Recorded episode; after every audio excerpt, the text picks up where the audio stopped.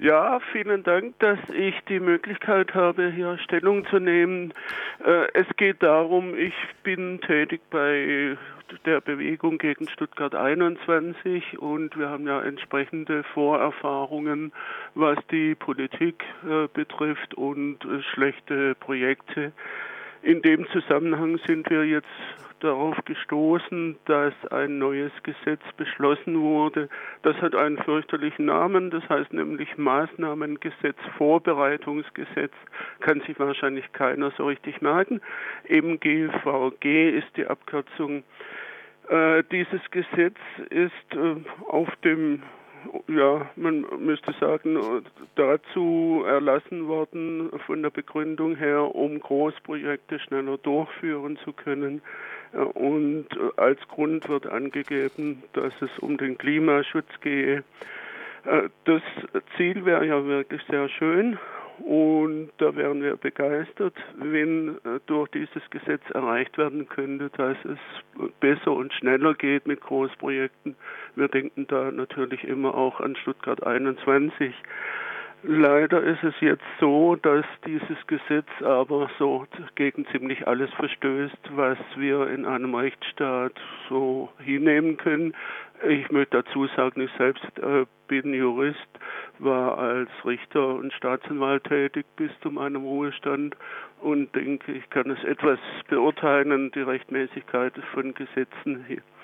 Äh, der Grundsatz bei uns in, in, Deutschland nach dem Grundgesetz ist die sogenannte äh, Gewaltenteilung. Das heißt, der Bundestag, Bundesrat und die Länderparlamente beschließen Gesetze und die Verwaltung äh, setzt das dann um, diese Gesetze. Und so wäre das, wenn man jetzt einen bauen, nehmen Sie mal Ihr eigenes Haus, Sie wollen bauen, dann gibt es Baugesetze, wie das so zu geschehen hat. Das hat das Parlament erlassen, diese Gesetze. Und das Bauamt überwacht dann, äh, dass alles richtig läuft, genehmigt die Pläne. So etwa muss man sich das vorstellen. Und so ist es bislang auch bei großen Projekten ganz klar. Da gibt es dann spezielle Gesetze dazu. Äh, jetzt äh, will das Parlament mit dem Bundesrat zusammen das ändern und es läuft dann so, dass der Bundestag beschließt, dass irgendein großes Projekt durchgeführt wird und dann fehlt natürlich die Fachkompetenz der Behörden, die da seither drin waren. Was aber viel wichtiger ist, der einzelne Bürger und auch die Umweltverbände haben keinerlei Möglichkeit mehr, sich dagegen zu wehren.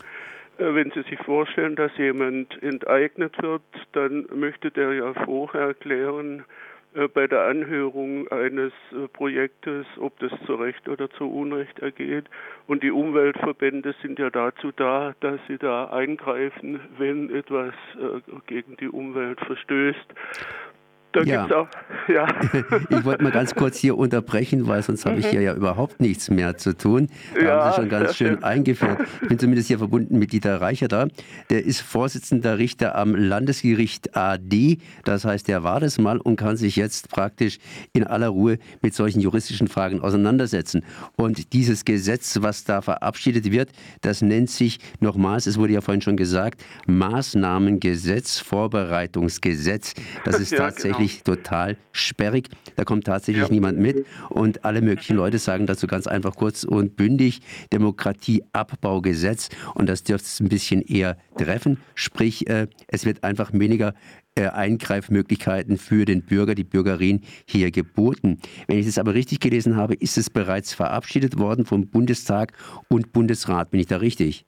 Ja, so ist es richtig. Das heißt, es muss also nur noch einer unterschreiben und das, das ist der Bundespräsident und dann ist es irgendwie umgesetzt. Genau, darum geht es jetzt.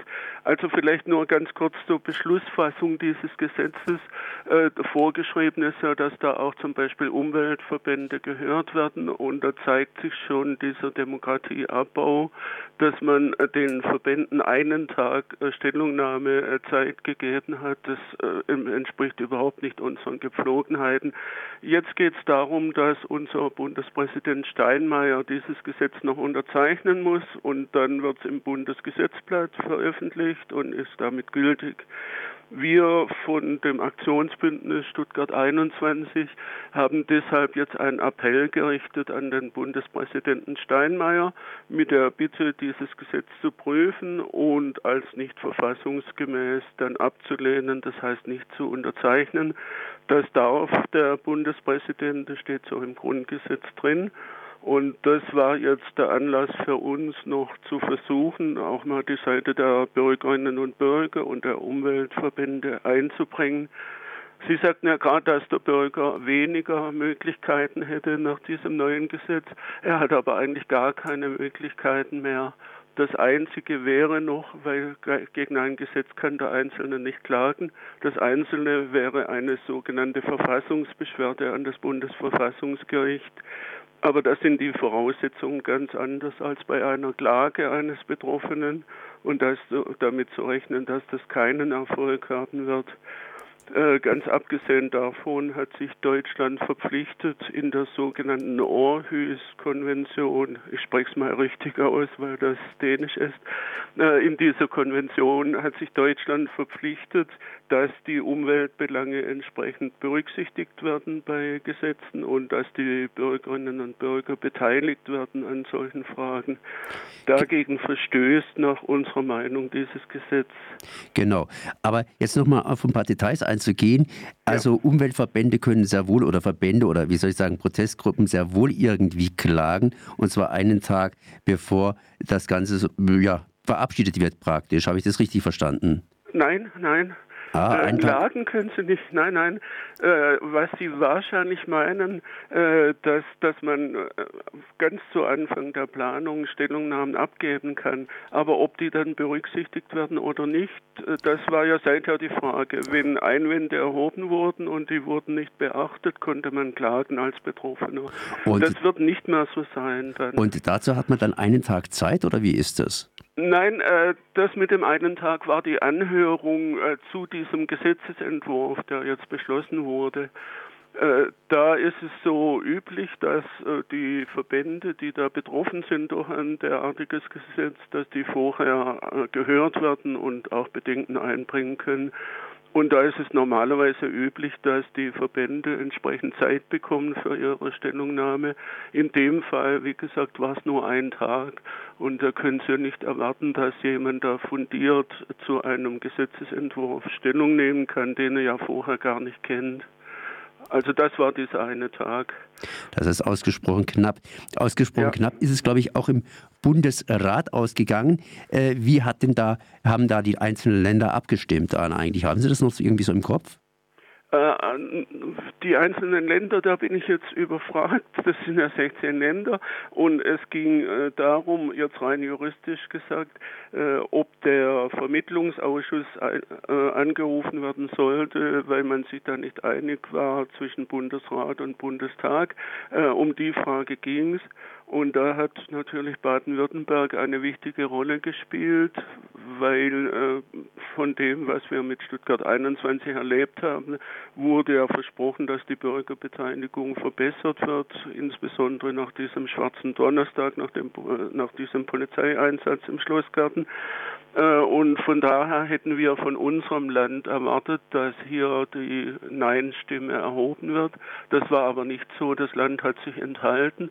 Hintergrund ist, dass sich die Grünen und die CDU nicht einig waren und dann ist es so üblich, dass man sich enthält, wenn man sich da nicht einigen kann. Aber es entspricht eben überhaupt nicht der Linie, die in unserem Land von der Regierung, das sind ja beide Regierungsparteien, versprochen wurde die sogenannte Politik des Gehörtwerdens, dass also die Bürgerinnen und Bürger mitreden können bei solchen Dingen.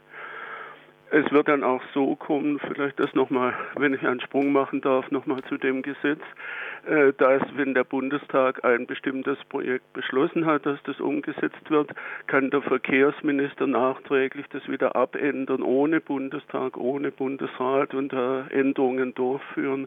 Das entspricht natürlich überhaupt nicht demokratischen Gepflogenheiten.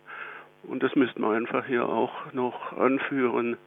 Also alles in allem gesagt, hier das Maßnahmengesetz, Vorbereitungsgesetz, dieser sperrige Name, dahinter verbirgt sich eigentlich nichts anderes als, äh, es kann aufs Gaspedal getreten werden, wenn irgendein Großprojekt da ist und nachträgliche Einwände bzw. Einwände, die man vorträgt, wie zum Beispiel bei Stuttgart 21, da werden ja schon seit einiger Zeit Einwände vorgetragen, die können einfach unter den sogenannten Tisch oder ja unter Stuttgart sozusagen verbuddelt werden und dann ruhen sie da längere Zeit, es sei denn, irgendwie durch die Gipskräupnerschicht kommt da irgendwas hoch und Stuttgart erhebt sich. Ja, genau. Äh, also ein wichtiger Gesichtspunkt ist natürlich auch das, was wir angesprochen hatten jetzt, dass es da einen Kuhhandel geben wird. Das hat ja schon begonnen, dass das eine Land sagt, ich will dieses Großprojekt und das andere sagt, ich stimme zu, wenn ich mein Projekt bekomme. So ähnlich geht es ja jetzt schon bei Verkehrsprojekten insgesamt, wenn es um den Bedarf geht, die Planungen. Aber so wird es eben jetzt konkret kommen, auch mit der Beschlussfassung für Projekte. Und damit ist natürlich dem Klimaschutz überhaupt nicht Genüge getan. Das ist ja unser Problem und sind unsere Bedenken gegen dieses Gesetz und garantiert auch andere Probleme, die auftauchen, wie zum Beispiel Versorgungssicherheit der Bevölkerung. So zumindest äh, Dieter Reicherter. Er ist Vorsitzender Richter oder war Vorsitzender Richter am Landesgericht, inzwischen außer Dienst. Und er hat hier kurz mal das Maßnahmengesetz, Vorbereitungsgesetz, ekelhaft sperriger Name oder kurz gesagt Demokratieabbaugesetz hier erläutert. Ein falsches Signal aus Stuttgart 21, unter anderem, weil Stuttgart 21, das hat ja zu langen, langen, langen Protesten geführt und wird auch noch zu längeren Protesten führen. Ich danke zumindest für die Auskünfte. Merci. Ja, vielen Dank, dass ich die Möglichkeit hatte, dazu etwas zu sagen. Dankeschön.